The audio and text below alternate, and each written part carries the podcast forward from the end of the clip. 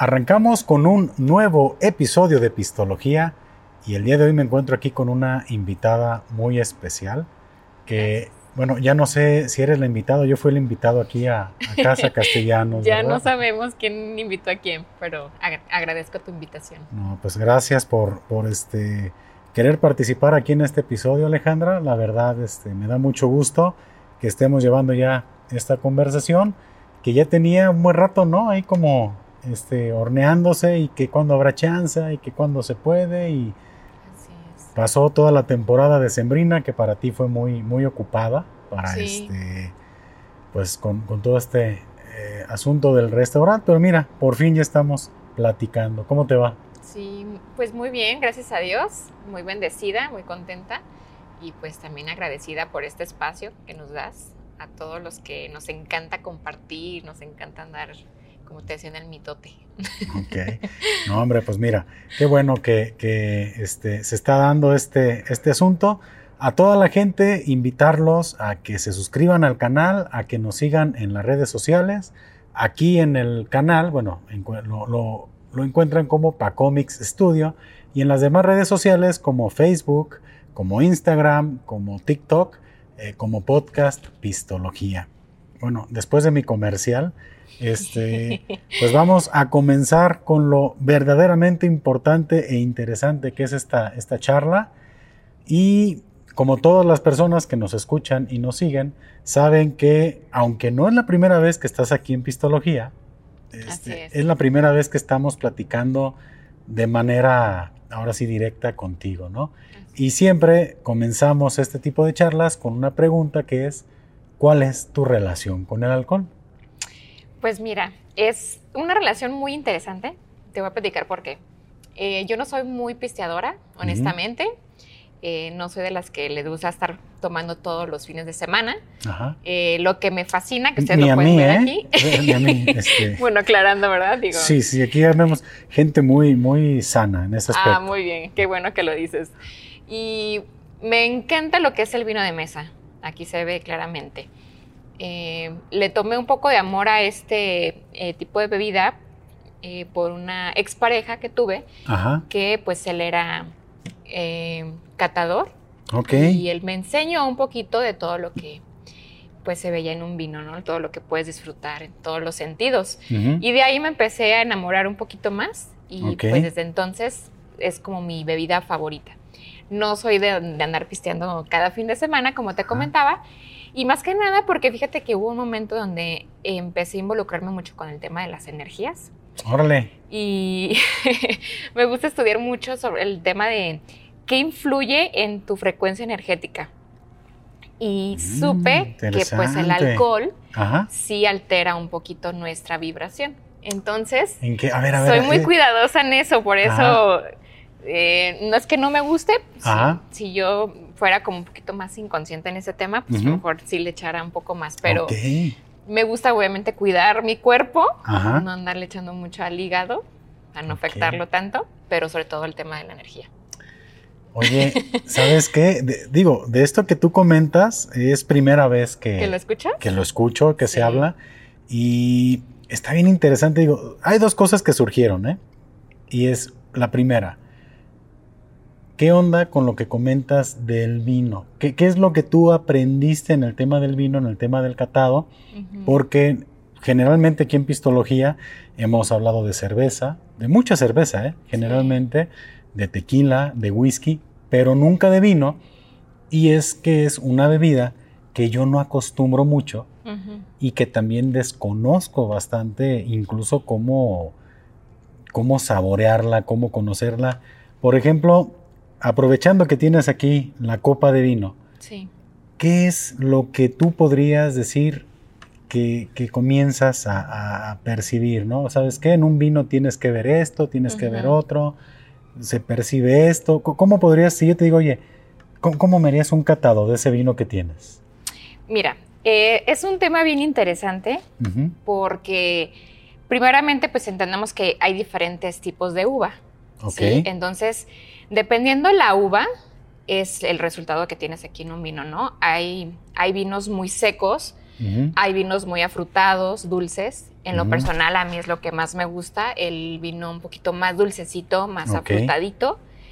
Y dependiendo el tipo de uva, pues ahí también puedes maridar diferentes comidas, ¿no? O sea, entendemos que la palabra maridar es, de, viene de marido, o sea, cómo combinar lo que es la bebida y la comida, y pues también ahí puedes, pues, em, el seleccionar la comida que tú sientes que va a ir más con este.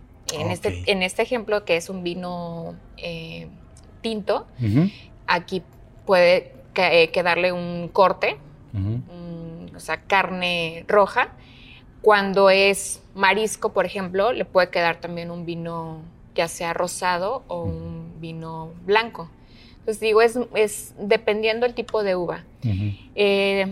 También cuando tú ya aprendes un poquito más a, calificar los vinos, yo honestamente no soy profesional, yo nada más aprendí muy poquito lo que, lo que me compartía aquella persona. No te preocupes, aquí en Pistología nos aventamos nuestros catados y tampoco somos profesionales, entonces... Sí, y, pero aprendí que también, obviamente, o sea, con la vista tú puedes detectar si es un vino con un, con un buen cuerpo. Se nota obviamente en el lagrimeo, porque cuando a veces tú haces este movimiento en, la copa, tú notas si la lágrima cae rápido o cae muy espesa. Eh, ahí donde también puedes detectar qué tipo de cuerpo tiene. Entonces, son varias, varias cosillas. También lo que es el olfato, digo, aquí es donde ponemos en práctica todos nuestros sentidos. Vista, nuestro olfato, ¿sí? O sea, qué notas puedes detectar, si son notas afrutadas, como te comento, eh, o cuando a veces son vinos secos, me tocó a mí, por ejemplo, un vino que olía literal a establo, o sea, olía si estuvieras con las vacas. era, un, era un vino muy, muy raro. Sí. Y, es interesante ir conociendo pues los diferentes tipos de, bebidas que, puedes degustar. Y pues ya obviamente pues el, gusto, que es lo que también puedes, al momento de hacer el, el sorbo, pues ahí también puedes detectar varias notas interesantes en cada vino. Fíjate que yo he escuchado a, la gente que le gusta mucho el vino que se puede tomar una botella. Sí. O sea, sí te puedes tomar una botella de vino y bueno, no, como no conozco mucho del tema, no sé cuántos sean los grados de alcohol que tiene un, vino, pero sí sé de gente que se, se, puede voltear una botella completa, ¿no? Sí.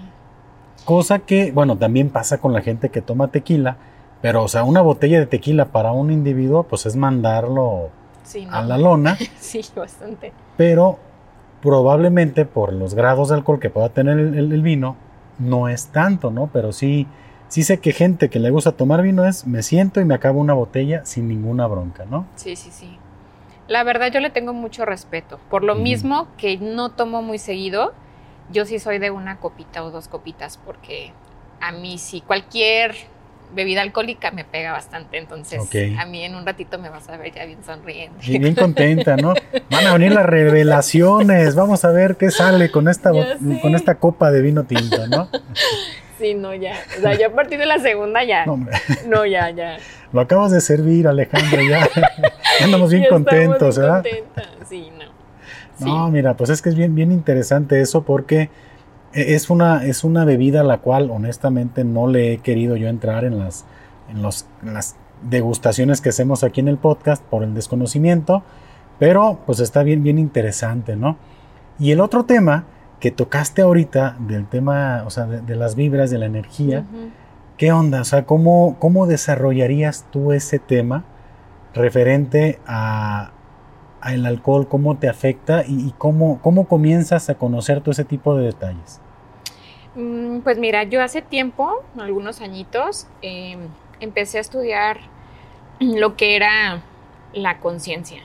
Entonces, de ahí conocí a varios autores que nos hablan sobre, sobre cómo factores externos pueden modificar o alterar tu frecuencia energética.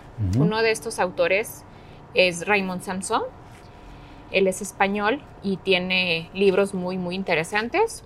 Uno de ellos, pues, es el Código de la Manifestación. Y ahí habla un poquito acerca de la comida y lo que tomas, obviamente, va incluido. Y ahí es donde nos, nos explica un poquito de, cómo cada alimento dependiendo también la persona, porque pues cada individuo es diferente.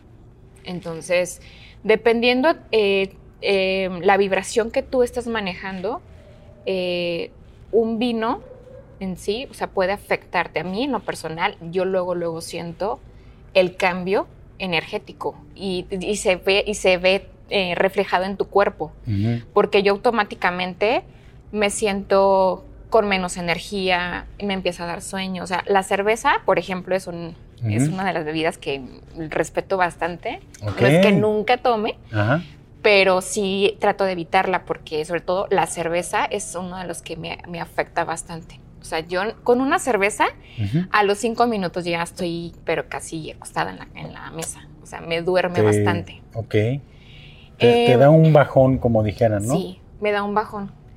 Y a veces uno no entiende, o sea, a veces es que yo no soy buena para tomar, es que a mí como que esa no me cae, o sea, no es tanto que no te caiga, entendamos que toda la materia es energía.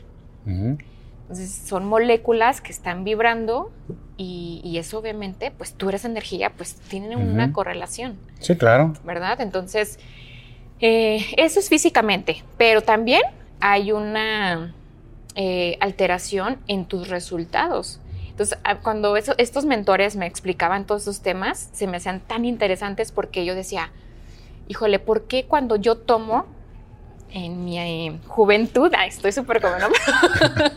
Eres joven. Te hablo de 20, 20, cuando ya le entrabas un poquito más, más duro a la, tomadera, eh, a mí me costaba bastante, si yo tomaba mucho en un fin de semana, me costaba agarrar el ritmo en la semana era así como que para mí muy pesado.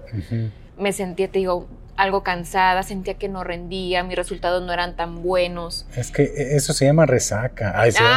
sí, aparte, aparte, ¿no? Sí. Entonces, es lo que yo decía, bueno, ¿qué necesidad tengo? Yo, yo así me siento todos los lunes, ese es el problema. Es el problema, ya vi. Eh, eh, o sea, ¿qué necesidad tengo de estar bajoneando tanto mi energía para eh, llegando a la semana, o sea, que me cueste un montón regresar a donde yo estaba en el nivel en el que yo me encontraba. Entonces yo decía, bueno, o sea, cuando hay una ocasión... ¿Y no sería que estabas como guardando energía para otra vez el sábado tener todo el nivel para...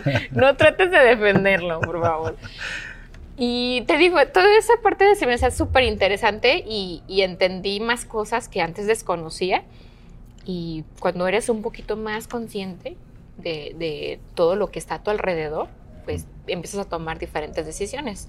En mi caso, yo decidí solo tomar cuando la ocasión lo amerita, ¿no? Un, festejo muy importante, un cumpleaños.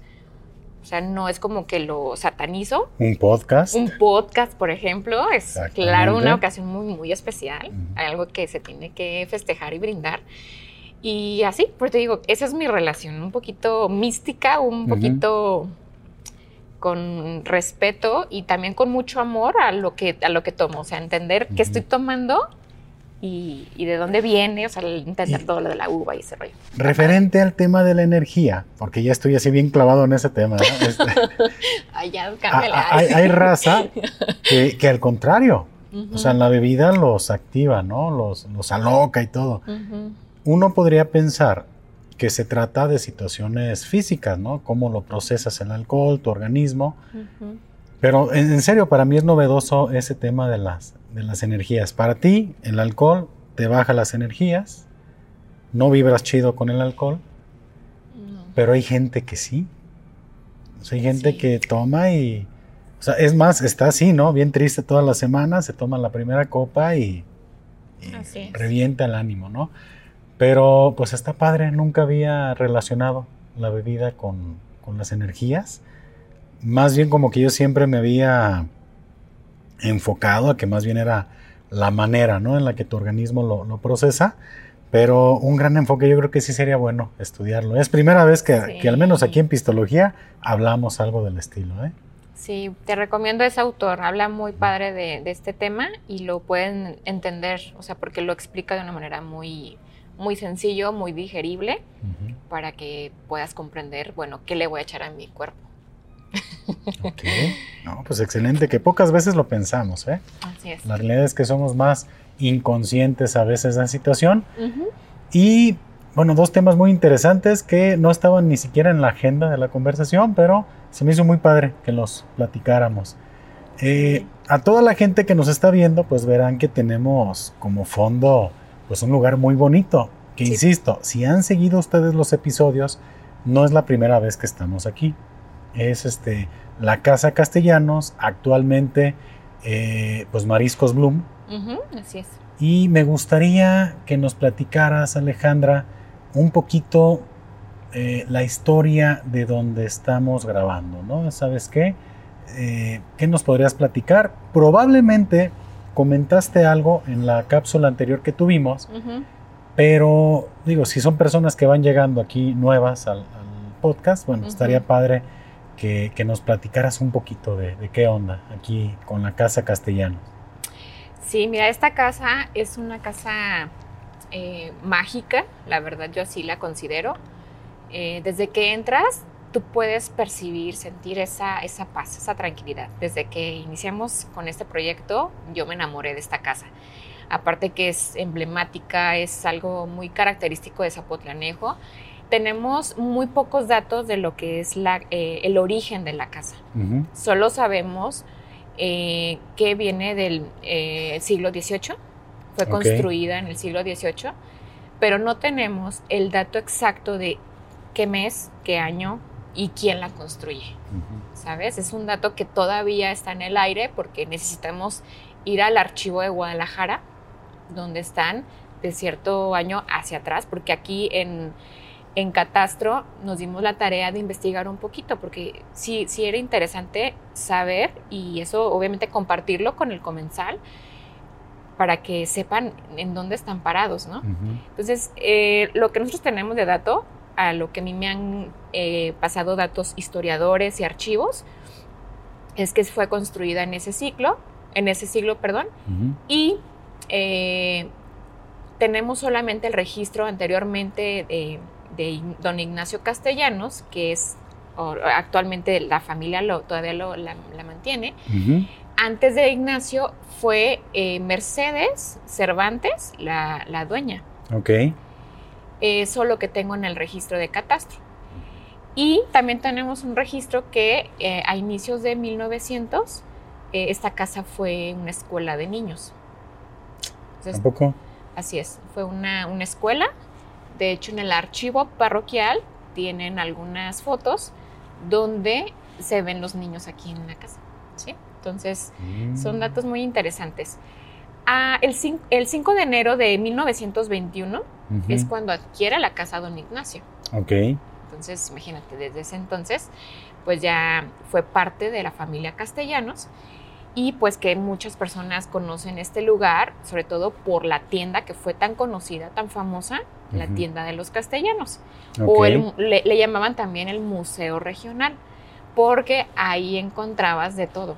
O sea, fue un punto eh, estratégico, comercial, porque, o sea, conectaba varios municipios eh, aquí cercanos y, o sea, se caracterizó por ser una tienda donde pues te encontrabas de todo, ¿no?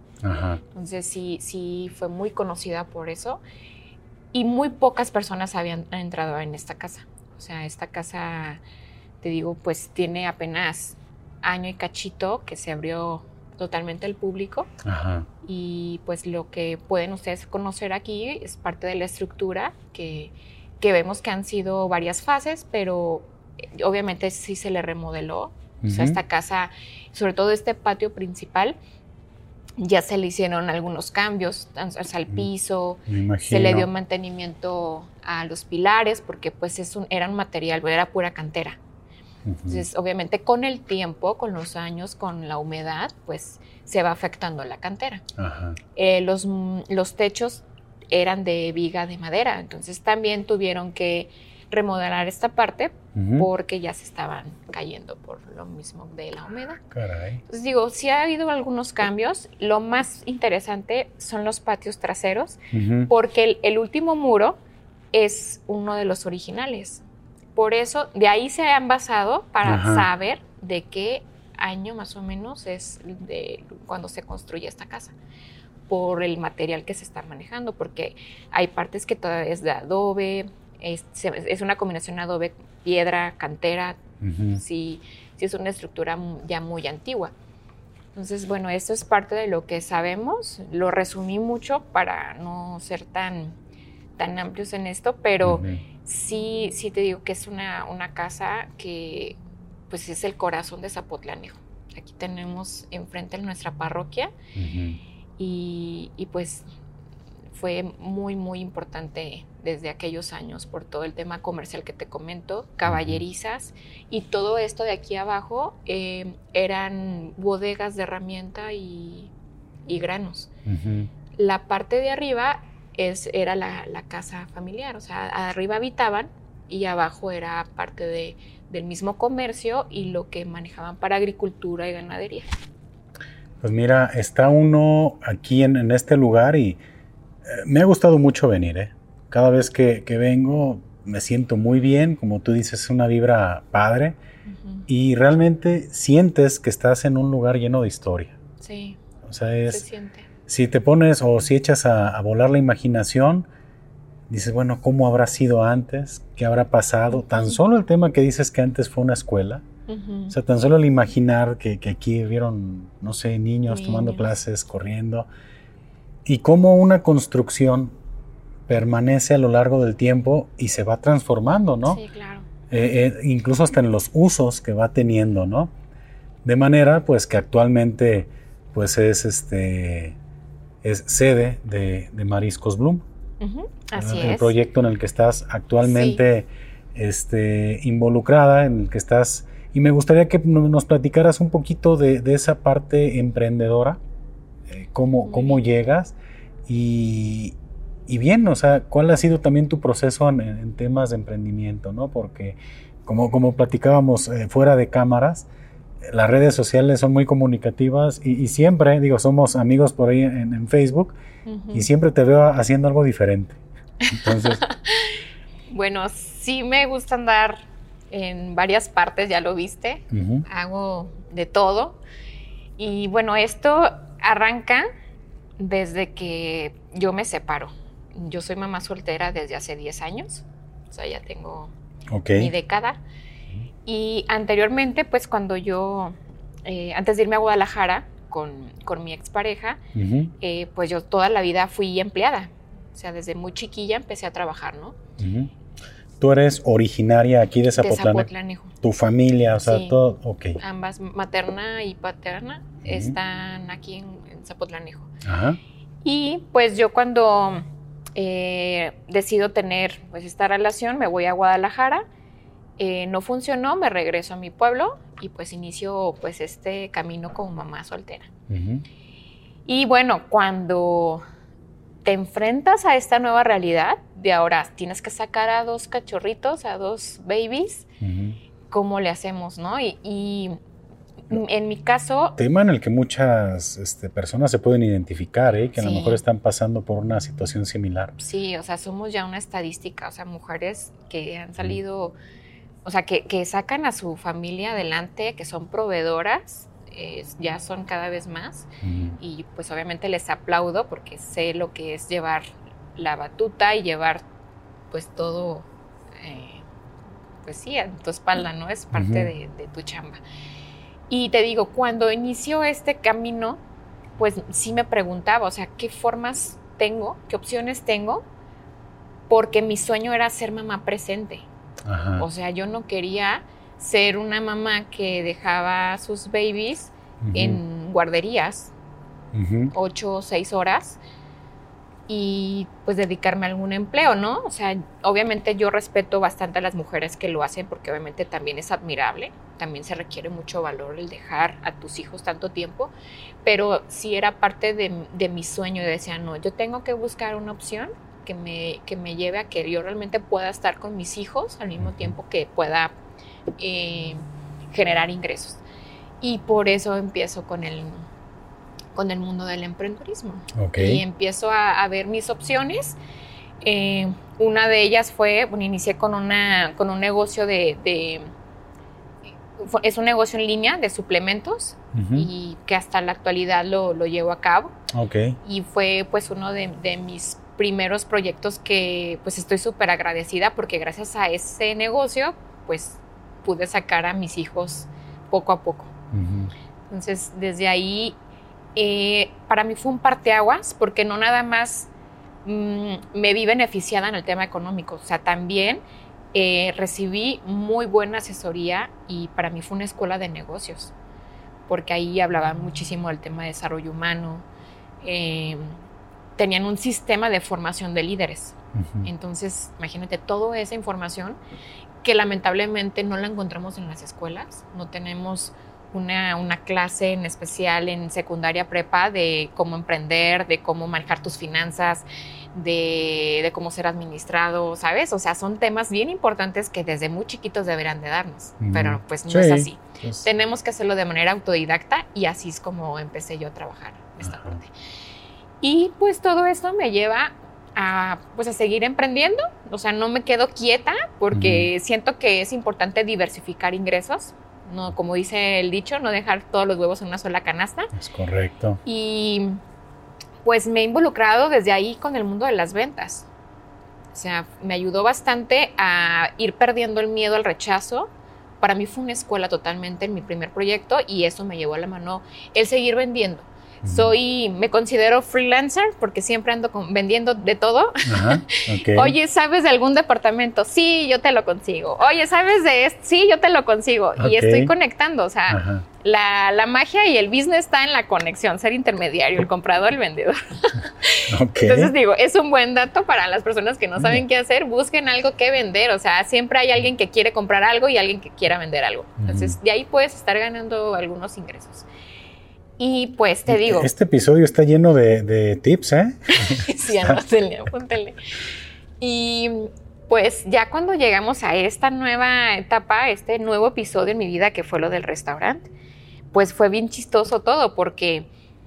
Hombre, pero te brincaste como no sé cuántos años, ¿eh? De que comenzaste. Ah, ya sé, ya me acordé de más cosas. Sí, espérate, antes del restaurante. Eh, algo que también me encantó fue un libro que leí, que se llamaba eh, tu vida, tu mejor negocio.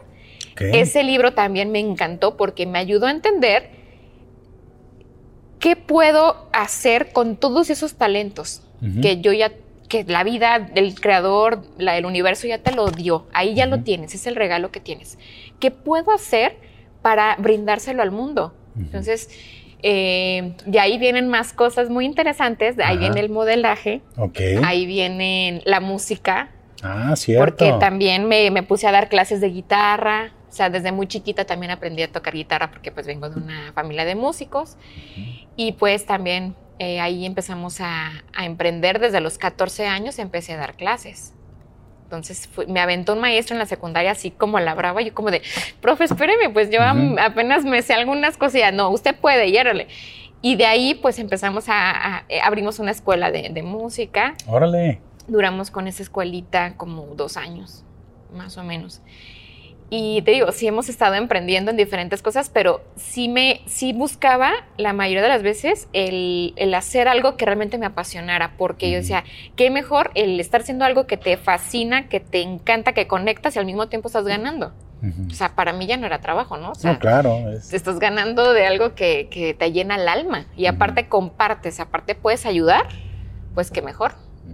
Entonces, ahí donde empezamos con el mundo de la música y esa etapa también del modelaje que hablábamos antes de iniciar, de, cuando fue...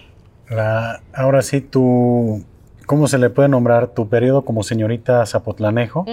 Eh, ¿En qué año fue ese? Fue en el 2007. 2007. Sí, y fue bien curioso porque yo no era de esas niñas eh, vanidosas. O sea, dijeras, bueno, tú desde niña tú andabas con el, el, arete y todo bien. No, o sea, no. Yo me, yo me consideraba como bien vato. O sea, yo era bien de barrio y así de calle y todo. Y en esa etapa, cuando me, me lanzo a los certámenes, pues yo andaba en una onda rockerilla, ¿sabes? O sea, nada que ver. Ajá. Y, un maestro, como me, desde la secundaria, pues andaba en, el, en la onda esa de la oratoria y, que los concursos y no sé qué. Eh, en, la, prepa, al ganar un, concurso de oratoria, un maestro me observa y me dice, ¿sabes qué, Alejandra? Me gusta bastante para, me gustas para un certamen y te vas a lanzar para el certamen de señorita Cetis. En la prepa en la que yo estaba. Y yo, no, profe, es que eso no me gusta, ni siquiera uso tacones, no me pinto ni nada. Inténtalo. Si no te gusta, ya no te vuelvo a molestar, pero hazlo. Traes mucho potencial para eso. yo, bueno, está bien. Y pues lo, lo hice para ver qué se sentía, porque pues de alguna forma sí era una espinita que tenía desde muy niña. Y pues ganamos ese certamen de la, del CETIS y luego, luego a los meses, mis, mis, compañeros del salón fueron los que me inscribieron en el concurso de señorita Zapotlanejo. Yo ni en cuenta. Ah, o sea, sí, o sea, ya te inscribimos, porque en ese entonces estaban haciendo sus prácticas en la Casa de la Cultura. Ok. Y nada más me avisan, ¿sabes qué? Ya estás inscrita en, en el certamen. Y fue como de, en serio, sí, tienes que presentarte tal día. Y yo sí de hijos de su madre. Y pues bueno, ahí voy de, chismosa y pues ándale que, pues me preparé, me gustó ese medio, me gustó mucho el prepararme en, pues en más áreas que a veces uno desconoce, uno piensa que solamente te paras y sonríes y modelas y dices adiós y punto, pero no, o sea, conlleva una preparación previa donde te capacitan en dicción, te capacitan en hasta inglés nos dieron.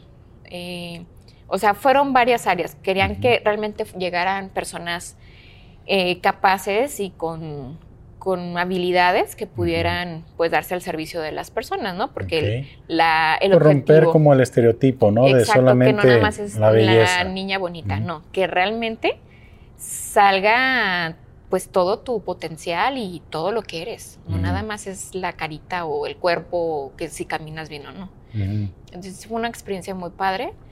También tuvimos la fortuna de ganar y de ahí nos lanzan a la región de los Altos, donde, donde conocí a 21 municipios de toda la región de los Altos. Estuviste visitándolos cada uno. Sí, fueron. Sí, hacen esos tours, ¿verdad? Aquí con... sí, los tuvieron que detener un poquito por lo de la pandemia y unos detalles ahí con Secretaría de Turismo, algo así. No supe qué pasó, pero sí dejaron de hacerlo pero sí eran experiencias maravillosas porque, pues imagínate, conocer a 21 reinas. Eh, y cada fin de semana, pues nos tocaba un, municipio diferente. Ah, pues padrísimo, como medio año, ¿no? De, no, fue una experiencia bien hermosa, o sea, y conocer cada rinconcito de tu Jalisco, o sea, mínimo de la región de los Altos. Sí, claro. Dices, qué padre, pues el conocer un poco más de tu tierra. Y pues aparte, o sea, literal, te tratan como reina. Todas las atenciones, todo así, la alfombra roja y casi, Fue muy padre, la verdad. Conocí, conocí mucha gente muy linda. Desde entonces, pues conservo amistades. Y pues sí, es algo muy, muy padre que te marca, te marca y te, te amplía más tu perspectiva, te abre puertas, em, no sé, te prepara para más cosas muy, muy lindas. Desde ahí siento que fue un parteaguas también muy importante en mi vida. ¿Cómo recuerdas, digo, adicional a lo que me comentas de, esa etapa en la cual estuviste conociendo los municipios, pero ese año aquí en Zapotlanejo, ¿cómo lo recuerdas? Oye, ¿sabes qué? Yo me acuerdo que ese día, o sea, como con un poquito más de detalle. Este, recuerdo que el día del certamen fue así, este, competiste con contra cuántas este, chicas. ¿El de aquí de Zapo? Ajá. Y, cómo fue también el, el, región de los Altos, ¿no? Pero aquí, ¿cómo, ¿cómo recuerdas que fue? Porque bueno, ya nos platicaste que te inscribieron, que llevaste tu preparación, pero ¿cómo, cómo fue ese, ese día del certamen? ¿Cómo lo recuerdas? Fue un día, ay, híjole, pues con mil emociones. O sea, entre el estrés, estaba ya algo cansada porque pues sí, era muy pesado. Aparte de tu, de tu, escuela, de tu casa, de tareas, era sumarle todavía un compromiso más, ¿no? Entonces, es emocionante, sí te diviertes, te, te gusta hacerlo, pero llega un momento y el último día donde dices, ya, como cuando estás embarazada, ¿no? No le hace. ya, por favor, que ya. no pierdo, no le hace, ya que se termine, ¿no? Algo así. Y recuerdo pues en ese entonces yo tenía un novio que también es músico. Ok. Y me apoyó bastante, aunque él estaba en contra de eso, porque te digo, ah, andábamos como en esa onda de andar de rockerillos. Ah. Y bueno, si, esta persona escucha esto, vas a ver que ya lo estoy ventaneando, ¿verdad? Pero sí, era un poquito, sí, era un poquito celoso. Ok. Entonces sí era como de, ve el vestido que te dieron y ve nomás se te vio la pierna. Y fue una parte también como que ya me tenía bien estresada, pero era lindo al mismo tiempo porque ese día, lo recuerdo, hasta estaba en camerinos ayudándome a cambiar, a ponerme los zapatos, a ponerme los aretes, ¿sabes? O sea, eso obviamente se valora, aunque no estaba tan de acuerdo, pero si yo lo quería, pues ahí estoy, te apoyo. Se, sumó al, asunto. Entonces fue un día lindo. Eh, hubo mucha rivalidad entre nosotras. Eh, no éramos un, equipo, un grupo muy unido, porque se da a veces que se, da como mucha amistad entre ellas mismas, entre las candidatas. Ok. Concursamos, si no me equivoco, cinco.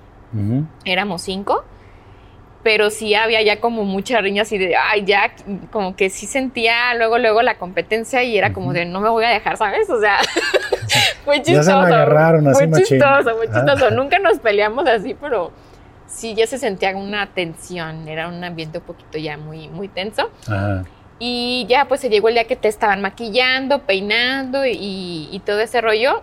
Y, pasó algo bien chistoso porque pues yo en otros certámenes que había visto anteriormente, pues yo veía escenarios así pues mm, espectaculares, con mamparas, con flores, con mil cosas, ¿no? Y pues yo llego bien emocionada al lugar donde iba a ser, que fue aquí enfrente de la presidencia. Ok. Y mi escenario era... Tu tarima. Mi tarima, o sea, la tarima, pero adornada con globos. y yo cuando veo eso, yo me como de... ¿Qué onda? ¿Dónde está acá? La escenografía, la producción, ¿qué pasó? Perdónenme a todos los que pues también se dedicaron a hacer todo ese, ese eh, escenario que ya La o el que infló globos así de... Ah, se sentía bien orgulloso, ¿no? No, hombre, dejé un escenario maravilloso. Chingón, ¿eh? Por eso pido disculpas porque yo sé quién fue y pues yo los quiero ah, mucho. Ok. Sé, o sea, los quiero un montón, pero sí les faltó un poquito de creatividad en eso, porque sí esperábamos así el escenario de no manches, está bien padre. El Señorita Zapotlanejo y Sí, no. Ah, algo así. No, no. Bueno, yo, yo, no vi, ¿verdad? Pero me imagino que han de ver por ahí algunas fotografías. Sí, eran, eran primerizos, por eso se les pasa. Pero te digo ya. Y a medio discurso truena un globo, ¿no? Algo así. no faltaba la serpentina y todo.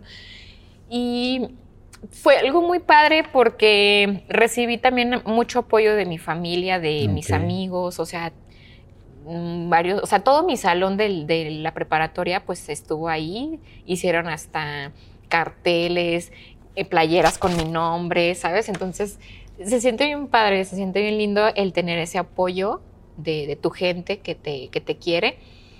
Y pues obviamente ya tú das todo en el escenario, obviamente se sienten los nervios así, pero cañón a todo lo que da. Porque, porra. O sea, no fue un evento privado, dijeras, bueno, a veces se hacen certámenes cerrados. Y pues como este último, ¿no? Este último, fue, sí, es un poquito más eh, pequeño, pero no, o sea, ese día era toda la explanada llena de gente, o sea, porque como fue al público, o sea, toda la plaza llena. La porra de cada una, ¿no? Más aparte los curiosos. O sea, fue todo, o sea, veías gente por todas partes, ¿no? Y pues sí se siente obviamente la emoción, el estar ahí arriba, el, te digo, la presión, el estrés, el ya me dolió aquí el cabello que me estás tirando el pelo, el peinado, el tacón que no me, no me quedaba bien, cosas así, ¿no? O sea, hay detalles que, que sí es toda una bomba de emoción. El dedo chiquito viene estrangulado, ¿no? Así, ya, totalmente, ya de ya, güey, ya. Suéltame ya. Unos guarachitos, ya. Sí, pero bueno, se, se vino ya la, la pregunta final no te atoraste, o sea, no. gracias a Dios, no. Me ayudó tanto, así, el, el Espíritu Santo y ahí soplándome, que si no, fue todo muy padre, muy hubo alguna que se equivocó y dijiste, ya, ya Sí, sí, sí, ya cuando, y así de, y así, bajita la mano y así de, ya, se, se eliminó una. Y luego más, si había ya más rivalidad, ándale. Algo así. Entonces te digo, sí, fue una experiencia muy linda, muy, muy linda. Em, ¿Qué más? Pues son muchos detalles, muchas cosas que platicarte, pero en general eso es lo que puedo rescatar, el apoyo de mi gente, la emoción de estar ahí. Dan ya el resultado, Alejandra, ¿no? Señorita Zapotlanejo, pues. No inventes, o sea, todavía lo recuerdo, o sea, cuando lo recuerdo es todavía esa emoción de wow, fue de, ah, el gritar súper feliz y pues ya te ponen la corona y pues no cabes de, la emoción, se te sale el corazón, o sea, súper agradecida te sientes. y es que tú lo decías, hay todo un, este, pues un camino para llegar ahí, ¿no? O sea, esfuerzo, este, preparación, cansancio físico, agotamiento mental, sacrificio, que probablemente los que estamos este, viendo todo el relajo, pues desconocemos, ¿no? Y a lo mejor lo, banalizamos un poquito, decir, ah, pues es un certamen, pero pues todo lo que está detrás de es lo, lo complicado, ¿no? Sí. Y bueno, me imagino que ya cuando ganas, este, pues comienzan, ¿no? tus actividades, me imagino ya agendadas, toda tu participación en eventos. ¿Cómo fue ese año? Digo, ¿sí interfirió un poquito en tu tema personal o fue algo que pudiste no? Sí, claro, o sea, porque eso detonó mi ruptura con ese novio que traía, o sea, fue el certamen y a los días, bye. Híjole. ¿Sabes? O sea, sí estuvo bien cruel y pues viviendo el duelo. O sea, estaba chavita, pero pues sí me, me clavé bastante. O sea, porque son de tus primeras relaciones que, ay, ¿sabes? O sea, sientes que se te acaba del tormento, mundo, ¿no? ¿no? No puedo vivir sin él. y cosas así. Pero me ayudó bastante. Me distraje mucho andar de, de arriba abajo en certámenes que me nos invitaban. Que en los recorridos de región de los altos desfiles, o sea, estuvo muy padre, Me ayudó bastante a, trabajar mi duelo de una manera diferente. Pero sí, obviamente cambió, cambiaron muchas cosas y pues en la escuela siento que no me afectó mucho porque siempre he sido como muy dedicada y, pues sí soy responsable. O sea, si ya me metí en esto, pues no voy a descuidar esto otro. Sí fui de esas niñas mataditas, ¿sabes? Como de traumadas con los dieces y no, por los dieces y así.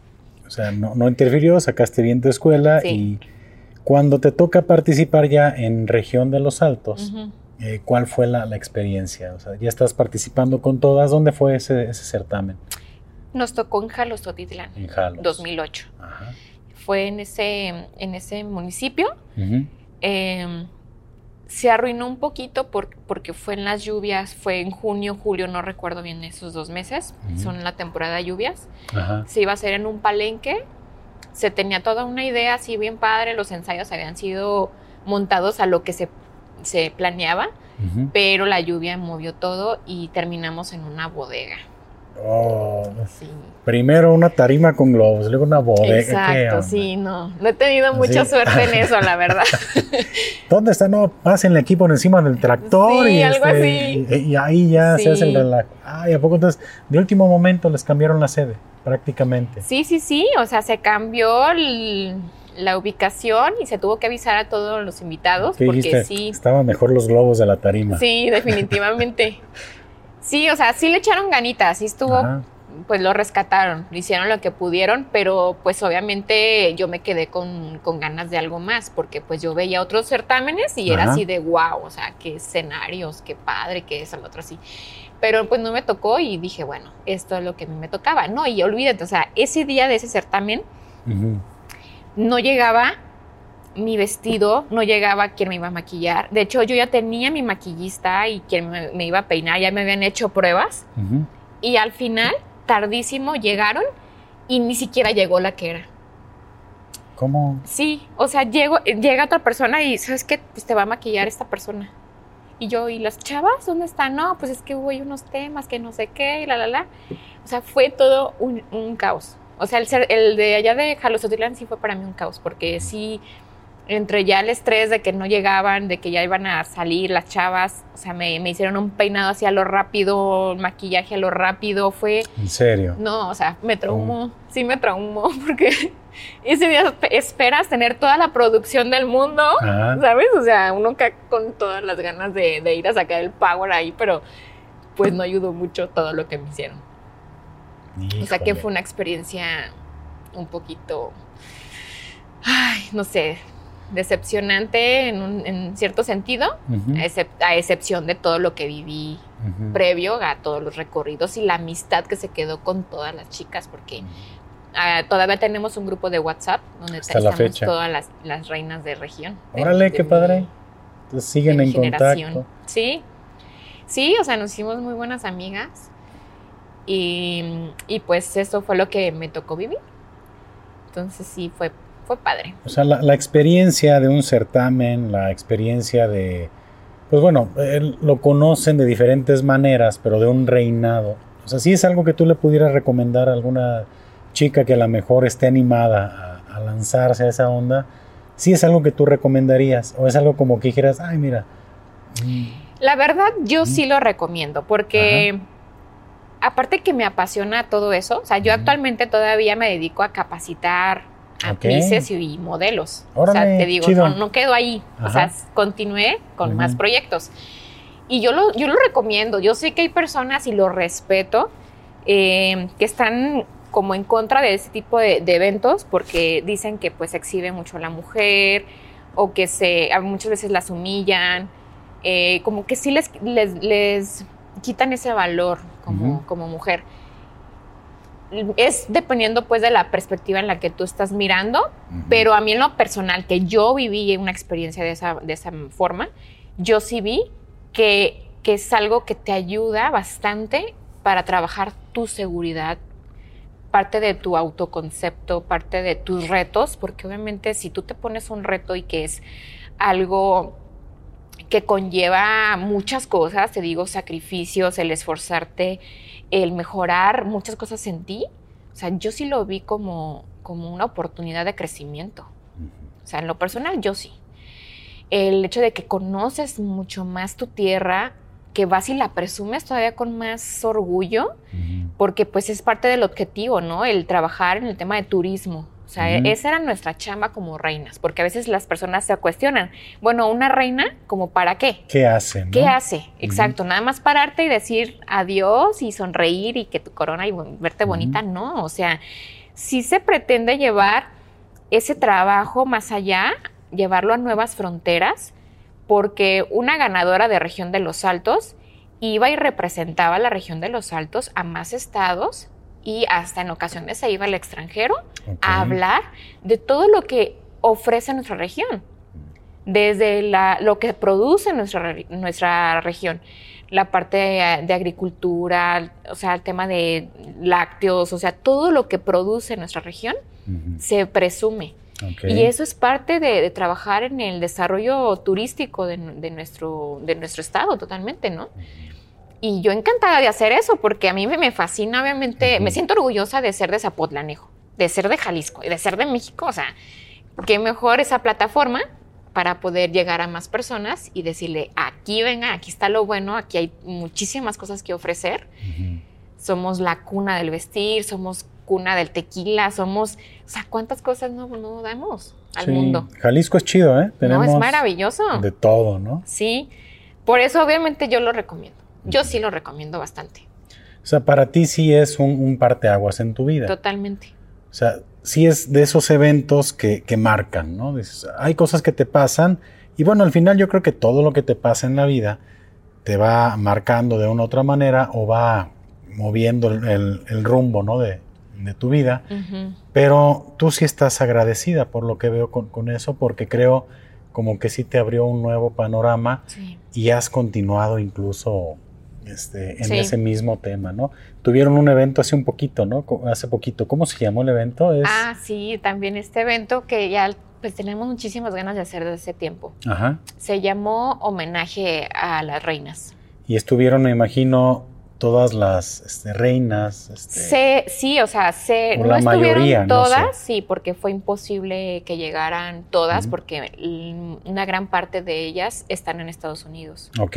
Están en el extranjero, otras están en otros estados. Eh, sí fue un poquito difícil poder eh, lograr el concentrar, reunir a todas.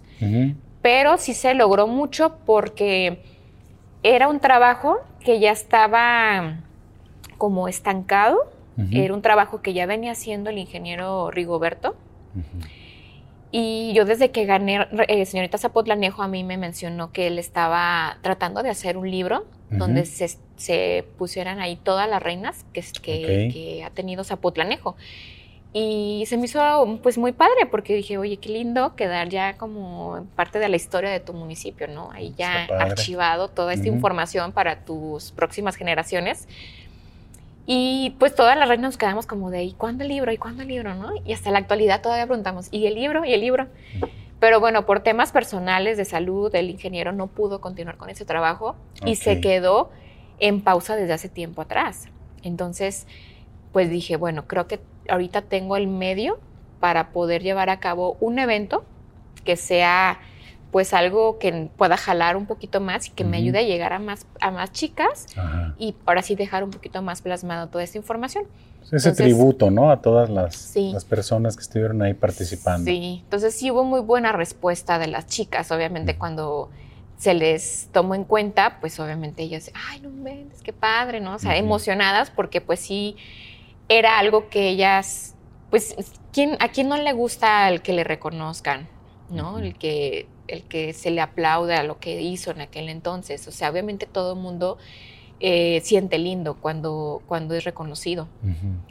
Y la mayoría, pues sí, ellas estaban encantadas. Muchas hicieron todos y hasta lo imposible por, por estar aquí. Otras realmente no se les dio los tiempos, pero sí tuvimos 19 eh, reinas aquí. 19, reinas. No, sí es bastante. ¿eh? Pero estás hablando desde el 61. O sea, ah, fueron reinas desde el 61. ¿Sabes? Entonces sí, sí fueron aproximadamente 50 reinas, 50 y tantas. Y que sí se logró, eh, con todo el material que tenía el ingeniero, se pudo hacer un video donde se, se hizo de manera un homenaje a cada... Sí, o sea, como una línea del tiempo, desde la primera reina, segunda, o sea, para que la gente los conociera mínimo en fotografías. O sea, imagínate tener las fotografías de todas las reinas que ha tenido Zapotlanejo. Está padre. ¿Y ese material lo tienes tú todavía? Sí, está en redes sociales, está en, mi Facebook. Eh, está algo grande, por eso no lo pudimos compartir por WhatsApp, otros medios. Hay personas que sí me han pedido este material, hasta en una memoria se los he pasado. Ajá pero si, si lo quieren checar, estoy como Alejandra Lomelí en Facebook y ahí pueden ver en mi muro los dos videos porque lo hicimos en dos partes, del 61 al 2000 y el otro es del 2000 a la actualidad. Entonces ahí para que vean toda, todo ese material que pues se ha, eh, no sé, recopilado por tantos años con tanto amor, porque la verdad el ingeniero Beto le puso muchísimo amor a ese trabajo. Y dije, ¿cómo es posible que se va a quedar así todo como que en pausa, inconcluso, en el olvido, cuando le metió un, pues varios añitos ahí de trabajo, ¿sabes? Entonces, sí, es un evento muy lindo. La gente que estuvo aquí estuvo muy feliz, muy contenta, porque se vivió un momento bien, bien padre. O sea, subieron al escenario, eh, algunas de las reinas compartieron, de hecho todas compartieron parte de su experiencia, de cómo vivieron ese día, de cuando ganaron. La primera reina que estuvo aquí, o sea, que pudo asistir, se llama Lupita Ruiz, ella sí nos pudo acompañar, porque dos antes de ella ya murieron y una anterior a ella no, no dimos con, ella, entonces ella era del 64. 1964. ¿Y ella radica todavía en Zapotlanejo? Sí, todavía desde aquí. Sí, pero fue la más longeva que pudo aquí acompañarnos. qué padre, ¿no? Imagínate escuchar su, su, historia de que mira y que, o sea, platicarme desde que fui a visitarla y que platicó cómo hizo su vestido y mira mi vestido, yo lo hice con mi... ¿Y lo conserva todavía? No, porque se le quemó. Ah, se le, que en un incendio que tuvieron en una casa se le quemó y yo así, ay, Lupita. Entonces, imagínate todo eso, escuchar tantas historias, todo, cómo se hacían los certámenes, porque no eran como se hacían ahorita. Iniciaron estos eventos eh, por venta de, votos. O sea, antes no era de te pongo un jurado no era de elección, era el que quien vendiera más. Exacto. Órale, ¿qué onda? sí. Está curioso, ¿no? Entonces, imagínate todo el pueblo así, pues con todo, o sea, pero qué padre que el pueblo participaba. Claro. ¿Sabes? O sea, creo que ahorita, si hacen eso, yo creo que todo el mundo los mandaría No, imagínate, ¿no? no quiero ni decir qué pasaría, ¿no?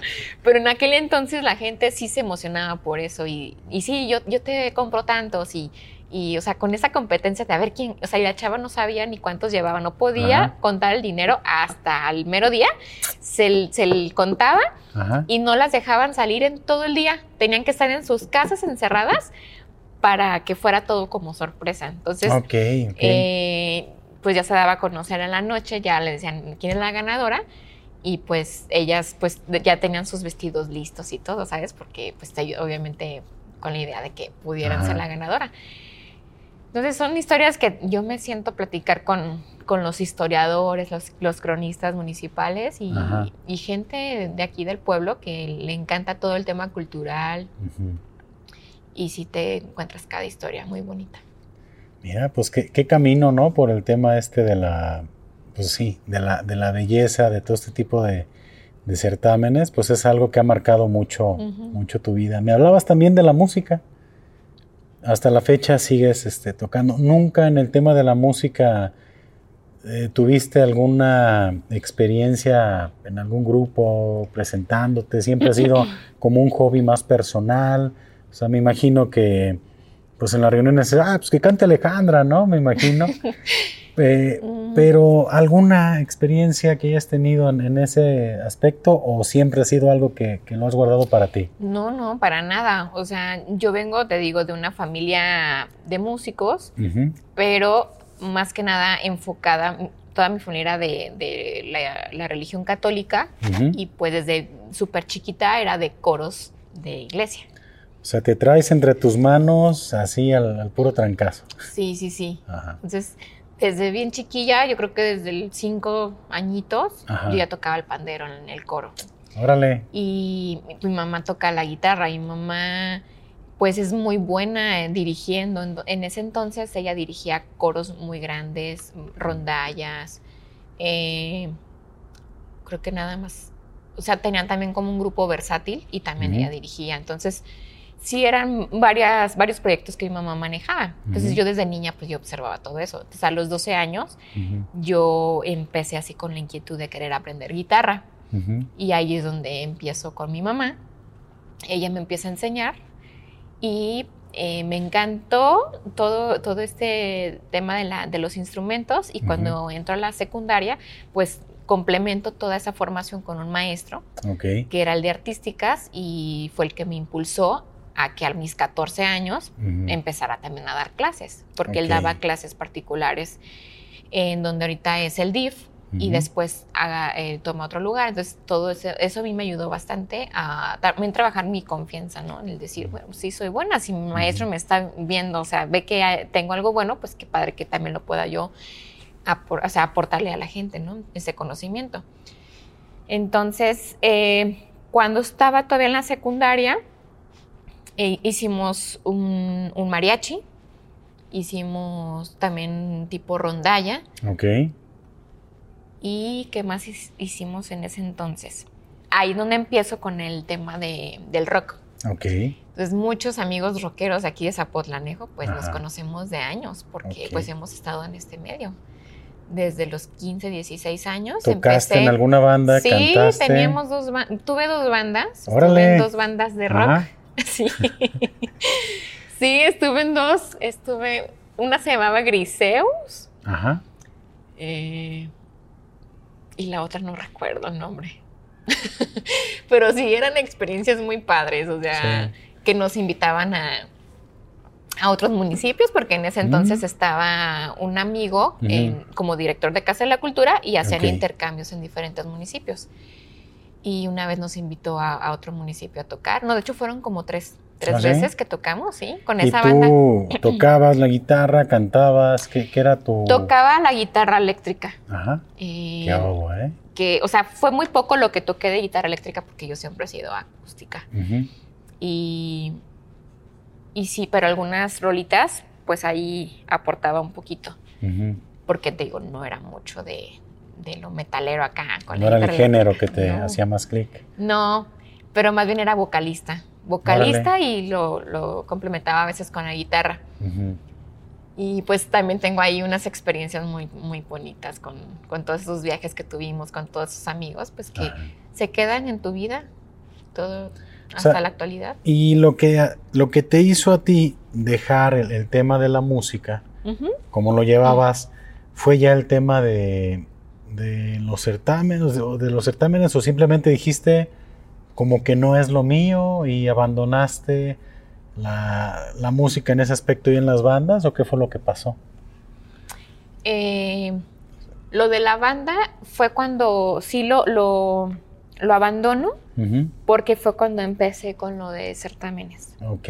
¿Sabes? Entonces, pues una cosa me llevó a otra y pues sí, a veces que te digo, tienes que sacrificar otras cosas, ¿no? Entonces, sí, como ya estaba más enfocada en mi escuela y en lo que era andar acá, en, lo de la belleza, pues la música quedó atrás. Para mí en ese momento dije, ahorita pues no es prioridad porque pues lo sea por hobby. O sea, nosotros pues, no, no, ganamos, no ganábamos nada. Pero acá pues yo obviamente veía una oportunidad más grande para pues salir del pueblo, ¿no? Porque tan solo el estar en un pueblo, pues sientes como que tu burbuja es aquí, pero el hecho de ya empezar a conocer y, salir, pues dices, no inventes, o sea, yo puedo sacar de esto pues algo muy bueno. Por eso la música sí se quedó en pausa.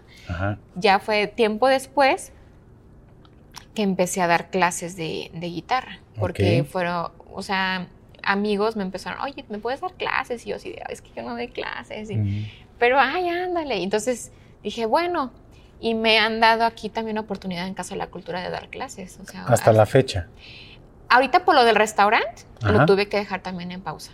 Pero, si lo hacías. Poquito antes del restaurante, yo todavía me dedicaba a dar clases. Hasta en tiempos de pandemia, ya, ya saliendo la pandemia, retomamos las clases en mi departamento porque todavía no estaban aquí. Órale. Y lo hago más que nada porque la gente lo ha pedido. No es tanto porque, ay, es, es mi, tu anhelo, la Mi anhelo, exacto. O sea, el hecho de que una persona te diga, oye, Ale, es que quiero aprender. Híjole, pues, no sé, como que... Échale ganas. No puedo, sí, o sea, no puedo decirle no. Como que siento que es algo como egoísta de mi parte. Es decir, yo estuve un día en ese lugar donde está esta persona con, esas ganas de aprender un instrumento, con ganas de tocar tus canciones favoritas, y el decirle, no, es que, o sea, me duele. Ahorita sí he tenido que decir, ahorita, no puedo, porque sí, de plano estoy muy saturada. Tarde o temprano tienes que comenzar a saber decir que no. Exacto. Aprendí a, decir que no. Hay gente que no sabemos en cierta etapa de la vida decir que no y resulta que estás bien saturado y andas con un chorro de broncas y dices, ah, bueno, pues es que yo tengo la culpa porque yo agarré todos esos compromisos, ¿no? Sí. Y, sí es algo que, de repente, incluso en el mismo podcast, hemos analizado. O sea, hay, un episodio, digo, haciéndole ahí promoción, se llama El Poder del No. Y es este, es eso, es que necesitamos en algún momento saber decir que no y pues si la gente tenemos cierta inteligencia emocional, debemos de saber reconocer cuando alguien te dice no, pues que no es algo personal, es reconocer que probablemente la otra persona pues no estaba en la, no sé, en la facilidad de, de, repente apoyarte, ¿no? Sí, o sea, ya lo, ahorita con, aunque yo quisiera, no puedo. Y yo ahora sí les digo, no puedo, chicos. O sea, si tuviera un espacio ahí mínimo, pues sí, pero yo quiero darles pues una clase de calidad. A veces es como que estar a la prisa, no. Y pues es un, eso también me ha marcado mucho porque sí veo personas que pasaron por mis clases, de ser principiantes, de no saber ni cómo se hace un do, ni un re, ni un acorde mínimo, sencillo, que los ves ahorita en escenarios. Órale, qué chido. Sí, o sea, tengo alumnos que pues tuvieron, tienen su banda de rock. Ok. Tengo otro alumno que hasta se fue a La Voz México. Ah, caray. ¿Sabes? Sí, o sea, no inventes. O sea, te llena el corazón, no sabes cuánto. Que ves y dices, no inventes. O sea, yo puse un granito. Obviamente, ese éxito es por él, porque él fue perseverante y luchó hasta que lo, logró. Pero participaste. Pero el hecho de decir, bueno, yo aporté un mínimo, pero aporté algo ahí, se siente bien bonito porque recuerdas esos momentos donde los veías enojados porque no les salía el ritmo, no les salía el acorde y, y dale otra vez y dale otra vez, pero es que no me sale, ¿sabes? y, y, pues ahora verlos en escenarios, porque esta persona sí fue, ya es, ya es famosa, o sea, quedó con uno, un coach que es del, de género regional. Ajá y pues lo agarró súper bien y lo está apoyando ahorita con toda su carrera y, y le está yendo súper bien. Entonces, ejemplos así, niños que también llegan pequeñitos, 7, 8 años y que pues ya te tocan las canciones que a ellos les gusta y eso pues obviamente también es algo que da mucho orgullo. Entonces, ¿sientes tú que la música también está como en una parte muy, muy especial. Y, consideras en algún momento retomar la música de una manera más activa? Digo, entiendo que tienes ahorita tus ocupaciones y tus prioridades, pero ¿te ves este, en un camino musical a futuro o, es algo que nomás estará por ahí a momentos? Tengo la espinita. ¿Sí? Es que, sabes, mira, yo hubo un tiempo que yo anhelaba tener un dueto acústico para tocar en bares, en cafecitos, en restaurantes. En ese entonces, cuando yo quería hacer eso, tengo un primo hermano que también es músico, que también pues le haya muy bien a eso y también se dedica a, hacer música, pero por sus ocupaciones no se pudo. Y después fui de la tosa con el famosísimo pollo. Eh, Olmos. es que no, no sabes qué mencionado es este pollo, sí, ¿eh? anda en todas partes ese hombre. y aquí yo creo que últimamente en cada episodio aparece, saludos pollo, ahí estamos. Y, pues un día llegó con él de enfadosa, igual porque yo, o sea, cuando yo me pongo algo así de meta, yo hasta que lo logro me quedo tranquila. Y yo le digo, ¿sabes qué? Quiero hacer un dueto acústico y nadie quiere hacerlo conmigo. Ah, vamos haciendo lo tuyo. No, que sabe qué, y es que no puedo y que no sé cuánto. Y luego me dice, ay, ¿a poco sabes? Todavía me dice así. Te voy a ventanear. Me dice, ¿a poco sabes tocar? Y le dije, bueno, cálame un día. Si tú ves que realmente no está chido, pues no hacemos nada. Y pues ándale que empezamos con los ensayos. Y sí me dijo, es que pensé que si estabas más mencita. ¿Así me dijo? y yo, no puede ser. Eso no lo he perdonado, ¿eh? Y me dice, pues va, pues tocamos eh, en el Urban tocamos ahí unas cancioncillas. qué chido. Y, ahí es donde empezamos a, ver otros proyectos. Entonces yo seguí tocando en Pachinos y tocaba en un lugar que se llamaba El Granero, era un bar. Órale, tú ya como solista, dijiste, ya agarraste cuerdita. Sí, compré mi guitarra electroacústica y pues me aventé. Y te digo, o sea, lo logré, se puede, o sea, yo me sentí satisfecha porque lo logré. Y sí es algo que me gusta, pero siento, ahorita por ejemplo tengo a un trovador que viene los fines de semana aquí a tocar al restaurante y me invita a hacer duetos con él, a oh, hacer ahí un acompañamiento. Y sí, él es de los que se va en camiones a tocar, eh, y, o sea, me encanta esa, esa adrenalina, el hecho de irte en un camión, o le, tengo muchas ganas de irme a, no sé, a la, al, ¿cómo se llama? El de Chapultepec. Ajá. ¿Qué será? El, andador. Ajá. Ya es que en el andador de Chapultepec hay muchas banditas allí, personas que tocan, y tengo muchas ganas de hacerlo, pero hacerlo por hobby, y yo sé que la gente te responde y pues ahí pones un canasto, te da dinero, ¿no? No es algo que lo quiero dejar en el olvido, porque sí es algo que me gusta, me gusta bastante, solo que yo he sido más de tema instrumental, no soy tanto de, tener una voz así maravillosa y todo. Siento que necesito educar más mi voz. Tengo oído, pero no he sido cantante.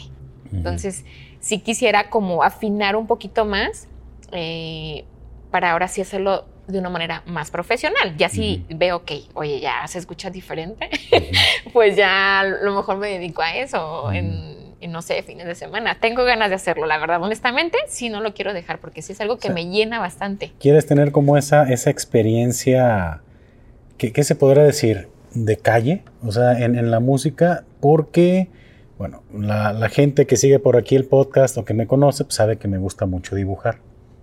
Entonces, este, hay algo que yo tengo una espinita y la tuve Y yo siempre me quedé con ganas y quiero hacerlo, salirme a dibujar a la calle. Oh, o sea, hacer un, sí, salirme de mochilazo a dibujar, ¿no? Entonces entiendo esa parte como que luego si desarrollas algún tipo de, arte o, de disciplina, como que quieres tener ese, ese acercamiento más limpio, más, más bruto, se puede decir así, más rasposo, más duro. Y yo siempre he tenido ganas y nunca me he atrevido a hacerlo. O sea, sí, me pongo a dibujar y practico y me gusta y pues ves y a lo mejor no estás muy seguro si está padre o no lo que estás haciendo, pero tengo muchas ganas. Entonces entiendo eso que tú dices, me gustaría ir con mi guitarra y ponerme a tocar a la calle y como tú dices, poner ahí el, el este, la gorrita, el canastito y como que, desde esa, bueno, es que es muy padre pensar en hacerlo desde una situación en la cual no tienes como la necesidad, ¿no? Ajá. sí. Digo, porque a lo mejor el día que, haya la necesidad, pues lo vas a hacer, ¿no? sí. Está chido. Pero como darte esa licencia de, experimentarlo, ¿no? Sí. Decir, ah, mira, me gustaría hacerlo, pues no, no dejes de, no lo eches en saco roto. Digo, cualquier día te, te animas y, Sí, y, tengo este chavo que me anima, me dice, oye, ¿cuándo nos vamos a ir? Entonces lo traigo ahí. Él también estuvo en La Voz México y, canta hermoso. Entonces me animo porque me siento protegida con él en, el tema, pues, de... Mira, como cantante, pues. A veces necesitamos como ese, ese apoyo, ¿no? Quien nos empuje un poquito. Pero hay otras en las cuales pues también tienes que aventarte solo. Sí, como esa vez que yo me aventé sola. O sea, ya estaba en puerta los proyectos. Dije, pues mira, ya no está esta persona, pero yo estoy aquí puesta para hacerlo. ¿Te animas? Sí. Y me animé, o sea, sí fueron algunos mesecitos, no, no duré mucho porque honestamente tenía mis hijos muy pequeños y se me hizo muy pesado porque sabes que estar actualizando un repertorio, el tener variedad, tener algo más eh, variable, pues no es pesado, o sea, no tenía yo el tiempo suficiente para dedicarme al 100% porque no era mi fuerte. Ok. Por eso lo tuve que abandonar a los meses, pero sí, sí me gustaría prepararme más, ya de, de manera profesional, para ver qué puertas pueden abrirse, porque sí me encanta, me encanta hacerlo. Sí, es que yo estoy convencido que hay situaciones que necesitas hacer porque probablemente es el, medio, ¿no? Por el cual, este, pues de, de, sí, tu medio de, del cual vives, ¿no? Pero siempre tienes ahí guardadito, guardadita esa inquietud, que yo creo que es muy sano, ¿eh? Si nos ponemos aquí un poquito más filosóficos, es, la vida es corta. Sí. O sea, no hay un mañana, o sea, es, hazlo ya, digo, ¿qué, qué es lo peor que puede pasar, no? Sí. Y al contrario, te llevas la experiencia, lo vives y es algo que guardas para ti, que atesoras para ti. Entonces, pues, ¿cuánto tiempo puedes pensártela, no? Ay, sí, lo hago mañana. Sí. Sí, lo hago mañana y se van los días, se va el tiempo y mientras más pasa el tiempo, más inseguridad podemos llegar a tener. No, ya no me animo tanto. O sea, algo que te da la juventud es valentía. O sea, sí, hombre, sí me aviento y va pasando el tiempo y dices, no, mejor no. Híjole, ¿qué van a decir? híjole, si me ven, híjole, qué pena. Y ahí se te va, pensando y con el temor, a lo mejor también falta el tiempo, pero pues no dejes de hacerlo. Digo, si, si, si tienes el deseo, porque siento que esa, esa parte artística ahí está muy, muy presente contigo y aunque estás este, desarrollando otras cosas, como que está, como que peleando esa, esa Alejandra está luchando por salir y pues darle la oportunidad, ¿no? Yo creo que, vale la pena. Sí, se siente bien padre el, estar palomeando. Yo tengo mi bucket list, ¿no? O sea, todo lo que deseo hacer. Y tengo varias bien palomeadas. Y, dices, qué padre el que te des esa oportunidad de ir logrando lo que te propones. Eh, yo siento que todo el mundo eh, ponemos mucha, mucho énfasis en el que dirán, nos, importa mucho la opinión externa y a veces nos paraliza. Pero creo que yo, yo me considero una, persona que a pesar de que sé que puede haber una crítica, que puede ver alguien allá que esté susurrando, o sea, yo le doy, o sea, no importa, o sea, yo lo quiero hacer. Oye, pues que no le gusta lo que hago, pues ni modo. O sea, pero yo lo estoy disfrutando. Y eso es algo que a mí me ha encantado hacer porque digo, tengo ahí mi palomita todo lo que me he propuesto en todo lo que te comento de este libro de Tu vida, tu mejor negocio. Detectar cuáles son las cosas que te apasionan, que te hacen sentir vivo. Y de esas, de ahí, ¿qué puedes tú sacarle provecho? monetizarlo. A ese talento, ¿a qué le puedes monetizar? Entonces, lo que fue em, el canto, pues siento, digo, la, música, pues mis clases de guitarra, porque sí fueron, sí fue tiempo de que yo le sacaba dinero ahí, o sea, ganaba de mis clases. Oye, que, ¿sabes que también estaba desde hace más de 10 años en esa lista? El que a mí me apasiona a sentarme en un lugar o a disfrutar un buen cafecito y con un libro. Y de ahí salió ese sueño de tener una cafetería. Por eso inicia esto. Entonces, te digo que ese libro a mí me marcó bastante porque me ayudó a detectar quién es Alejandra, qué talentos tiene y cómo puedo sacarle provecho a eso. Porque realmente es un tesoro lo que tienes en tus manos y a veces no nos damos cuenta. Entonces, te digo, eso es algo muy, muy, muy bonito. El modelaje es otra cosa que estaba en mi lista. Modelaje, café, música. Y el modelaje también, dije, a ver, ¿cómo puede seguir Alejandra haciendo lo que le apasiona y al mismo tiempo hacer un proyecto de esto? Ah, excelente. Dije, bueno, la vida, mm, o sea, yo no me considero, o sea, una de las, de las características que tiene que tener una modelo es que tienes que medir mínimo unos 68. 1,70. Eh, yo mido 1,63. Entonces yo, eh, hablando de manera ya profesional, yo no me podía dedicar al modelaje ya bien, bien, bien como profesionalmente. Por eso mismo dije, bueno, tengo que entender también cuáles son mis limitantes y qué puedo hacer con esto. Si a mí me apasiona el modelaje, ¿qué puedo sacar? Entonces ahí fue cuando yo me dedico a capacitar. Okay. Que a mí me gusta enseñar. Te fijas, eh, enseño lo de música, enseño también modelaje y también eso me fascina, o sea, el coordinar una pasarela, el coordinarte certámenes, o sea, me he dedicado varios años a hacer certámenes en otros municipios, en coordinar pasarelas hasta en universidades de Guadalajara, diseño de modas y ese tipo de cosas. Entonces, también le he sacado provecho. Ok. Digo, hemos estado ahí haciendo de mil cosas. Qué bueno. ¿Y, cómo llegas aquí al, al tema del restaurante? Digo, comentaste que tuviste antes tu cafetería y llegas ya a, dedicarte a, este proyecto. Que, ¿Cuánto tiempo tienes ya más o menos actualmente con el proyecto aquí en Casa Castellanos? En Casa Castellanos. Que ha tenido una evolución. Sí, eh, yo ya cumplí aquí un año, dos meses. Aquí ya tenemos año, dos meses. Es poquito, relativamente poquito, para otros, pues yo creo que sí es mucho. las personas que entienden lo que es emprender, un año ya es mucho, porque ya hemos sacado así como que el lado más oscuro y más, más pesado. Pero eh, sí, como dices tú, ha tenido eh, una evolución. Hemos tenido que hacer algunos cambios. Sí me dolió un poquito pues el cambiar ese concepto que yo traía, porque si tú recuerdas, pues era precisamente café restaurante. Por eso se llamaba también Casa Kaelum. Ajá. Y pues no me arrepiento porque pues es una... A veces la vida te, reta y tienes que tomar decisiones. Tienes que tomar decisiones para bien. Eh, en este caso, siento que sí fue para bien. Porque de alguna forma no me podía quedar estancada en, algo que yo, o sea, por capricho, es que, es que yo lo quiero de esta forma, pues no, a veces tienes que abrirte, tienes que abrirte otras oportunidades.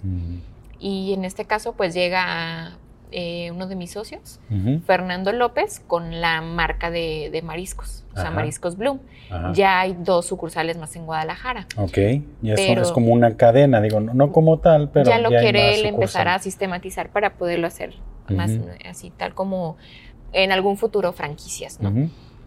Y pues yo estoy contenta porque realmente estoy trabajando con personas que tienen experiencia, tienen el conocimiento y han sido para mí un soporte como no tienes una idea.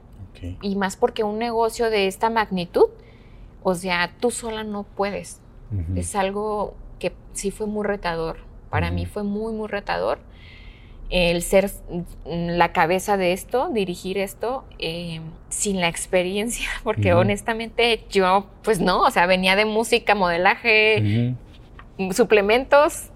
Y de repente este giro desconocido para ti. Exacto, y es un rubro muy, muy especial, o sea, sí es muy, muy delicado.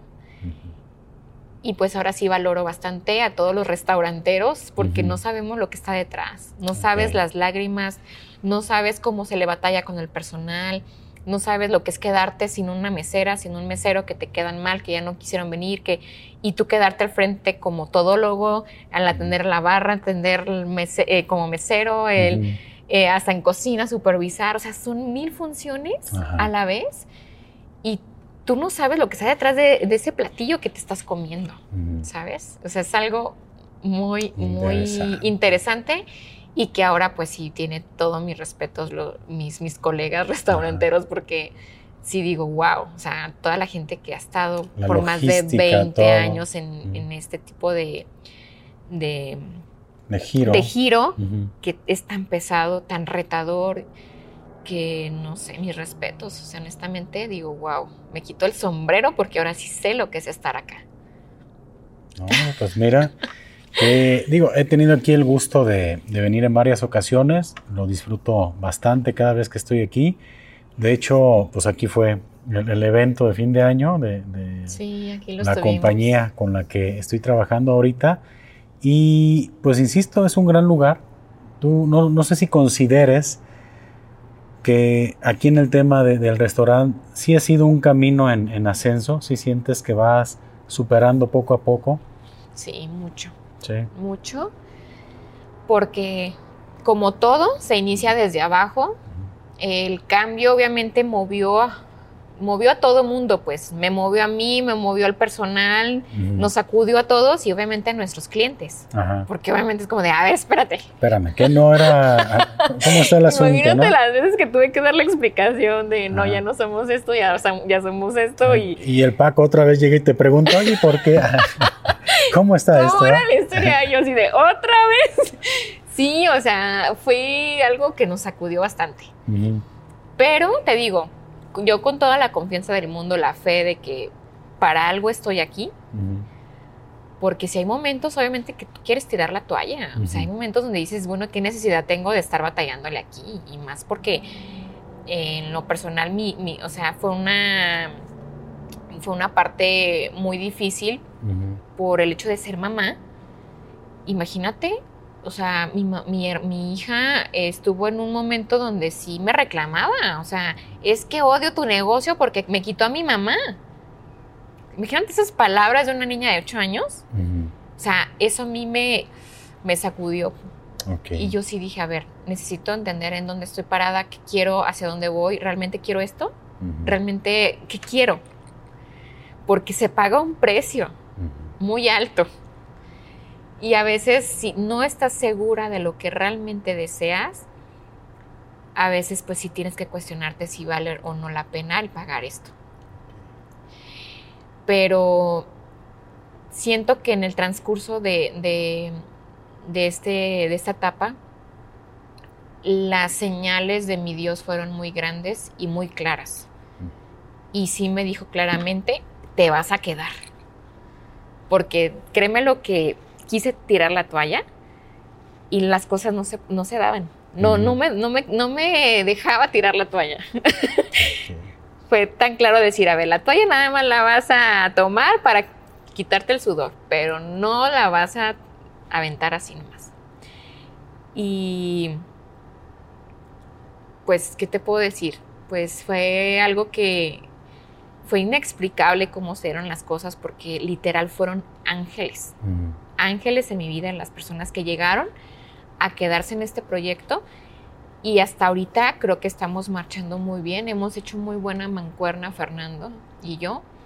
Él con toda, toda su experiencia y todo lo que ya trae de su sistema, cómo trabaja, trae pues toda la infraestructura operativa.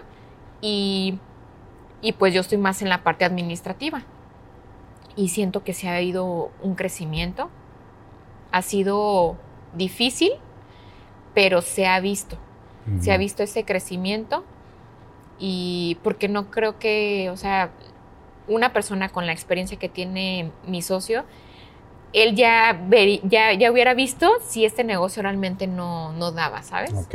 Entonces, él obviamente sigue apostando por todo esto porque hemos visto la, la respuesta de la, de la gente, ¿no? O sea, nos ha hecho muy buenos comentarios, les ha gustado mucho la cocina porque pues eh, los platillos que ya viniste a, probar, pues sí nos han comentado que, realmente les ha, les ha agradado el sabor, el sazón que tienen aquí en, nuestros chefs y, el lugar también, o sea, el lugar, sabes que pues solito pues te invita a, regresar. Entonces estoy, estoy muy contenta por todo esto y aparte que estamos retomando eh, ese tema no totalmente cultural, porque recuerdas que tenemos un concepto así muy cultural de que promovíamos mucho pues el arte, eh, lo que eran exposiciones. Seguimos con lo de teatro. Próximamente vamos a tener ya eh, nuevamente el cine. Ok. Sí, va a ser un cineclub, que ahí estamos haciendo un proyecto muy interesante. Y em, y la música, eso sí no puede faltar. Música y baile. Todos los fines de semana tenemos música en vivo y, y grupo folclórico los sábados en la, hora, en la hora de la comida. Tenemos en las mañanas trovador y domingo saxofonista. Muy bien. Entonces, también tenemos mm, mujeres que vienen a cantar género ranchero, súper talentosas. Y pues te digo, se les está abriendo nuevamente las puertas a todas las personas que, quieren pues aquí aportar algo de su talento. Es algo que nunca voy a quitar el dedo del renglón porque pues es algo que pues siempre me, ha apasionado y que es un espacio pues para toda la gente que quiera venir a hacer pues algo de, de su exposición, de lo que ofrecen, no sé. Te digo, estamos ahí todavía como que retomando ese tema, porque sí le dije a mi socio, ¿sabes qué? Eso no lo quiero quitar. Sí tardamos un poquito porque sí tuvimos que acoplarnos ahorita a, lo nuevo, a, retomar, a reorganizar, a, planificar muchas cosas, pero creo que ya se le ha estado dando más importancia también a, ese, a esa área. Bueno, después es que sucede aquí, fíjate, en esto de los, de los podcasts, luego hay detallitos técnicos, ¿no? y casi en cada uno tenemos una pequeña interrupción, un cortecito, porque luego pasan cosas que, como digo, para nosotros fueron unos minutos, para ustedes es nomás un segundo, pero este, pues realmente, pues nos has platicado muchísimas cosas, Alejandra. La verdad, este, pues como dicen, eres un estuche de, de monerías, es este, la música, este, todo este asunto de, de las pasarelas, la belleza, todo lo que estás haciendo el tema que tienes empresarial, de ¿qué, es la palabra correcta? ¿Emprendurismo? sí, emprendurismo. Y ahí, yo sé que hay... Emprendimiento también lo manejan, o sea, ambas son correctas. Sí, y la verdad es que yo creo que comenzaste con un tema muy interesante y creo que este episodio pues ha tenido de todo, ¿eh? La verdad, eh, siempre que voy a platicar por primera vez con alguien, mm, bueno, tienes como la, expectativa de qué irá a pasar y créeme que todo lo que nos has comentado, yo sé que toda la gente que está siguiéndonos, pues les va a gustar bastante, ¿no? Y me gustaría preguntarte en dónde te podemos encontrar. Digo, las personas que quieran seguirte, ¿te pueden encontrar en, redes sociales? Sí, claro. Pues tengo ahí mi, mi perfil en Facebook, se llama Alejandra Lomelí. Y también tengo Instagram, Alejandra LR. Eh, no soy mucho así de manejar otras aplicaciones, apenas estoy medio familiarizándome con TikTok, pero eh, también ya me pueden encontrar en TikTok. ah, también. Sí, como Alejandra Lomelí. Eh, ahorita solo estoy manejando esas y pues mi contacto personal también. Eh, también les puedo pasar mi WhatsApp, cualquier cosita que se requiera. Más que nada, mira, eh, yo sé que estos, estos espacios que, tú mm, estás ofreciendo a, todos nosotros, que nos encanta estar aquí de platicones, creo que puede llegar a conectar con personas que han pasado por lo mismo que tú, que a lo mejor traen la, inquietud que tú en algún momento tuviste. Y el escuchar ese tipo de historias puede dar como ese pie a, que esa persona pues te busque y puedas ahí aportar algo en, su vida, ¿no? Entonces, por lo mismo les digo, yo ofrezco esto, esta, estas redes sociales para si en algo yo puedo servirles, en algo yo puedo aportar ahí en, su vida, con todo gusto, o sea, porque siento que todos necesitamos de alguien que nos guíe. Todo el mundo necesitamos ese mentor, esa personita que tan solo con una charla te pueda dar como un norte por dónde darle, por donde no se recomienda tanto. Entonces es con toda la humildad del mundo, pero sí con, con las ganas de, querer aportar en, en, algún momento que se requiera, ¿no? Entonces yo soy amante del café, nos podemos sentar a tomar un cafecito. Ya somos dos, ¿eh? Yo soy también cafetero, como no tienes una idea. De hecho, ahí en Atotonilco existe el café extracto. Ajá riquísimo, es un café artesanal que deberías de probar un día, ¿eh? Ay, sí. Riquísimo, muy fuerte, pero la verdad, este, muy, muy bueno. Y yo siempre me tomo, no, no arranco mi día, si no es con café. entonces, Ay, sí. Cualquier día, mira, en vez de, una cerveza o un vino, pues podemos hacer otro podcast y nos tomamos un café.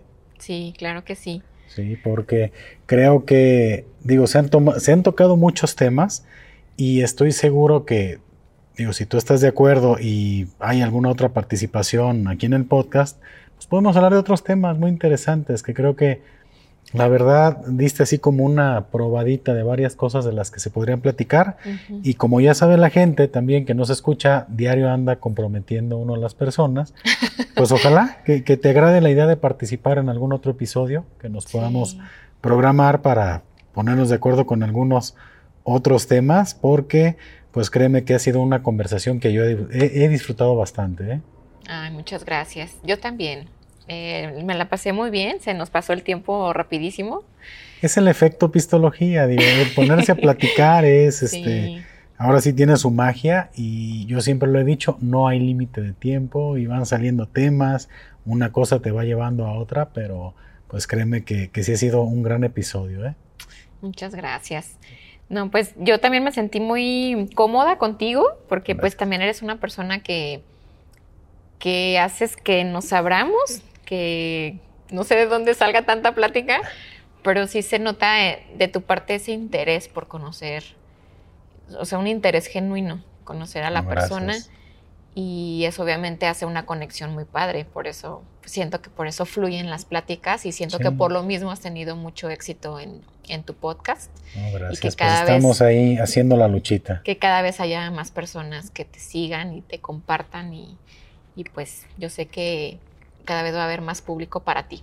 No, gracias. Y yo en lo personal también quiero pues invitarlos a que nos acompañen aquí al restaurante que vengan a probar esos deliciosos platillos. Está muy bueno, ¿eh? Estamos en Antonio Orozco 9B, eh, Colonia Centro, totalmente en el corazón de Zapotlanejo. Y pues tenemos un horario de, de 8 y media de la mañana a 6 y media entre semana. Y lo que es viernes, sábado y domingo tenemos horario hasta las 10 y media. Ok. Sí, entonces aquí los esperamos con, con los brazos abiertos y recordándoles pues que tenemos esa variedad eh, los fines de semana con música en vivo y baile para que pasen un momento muy agradable.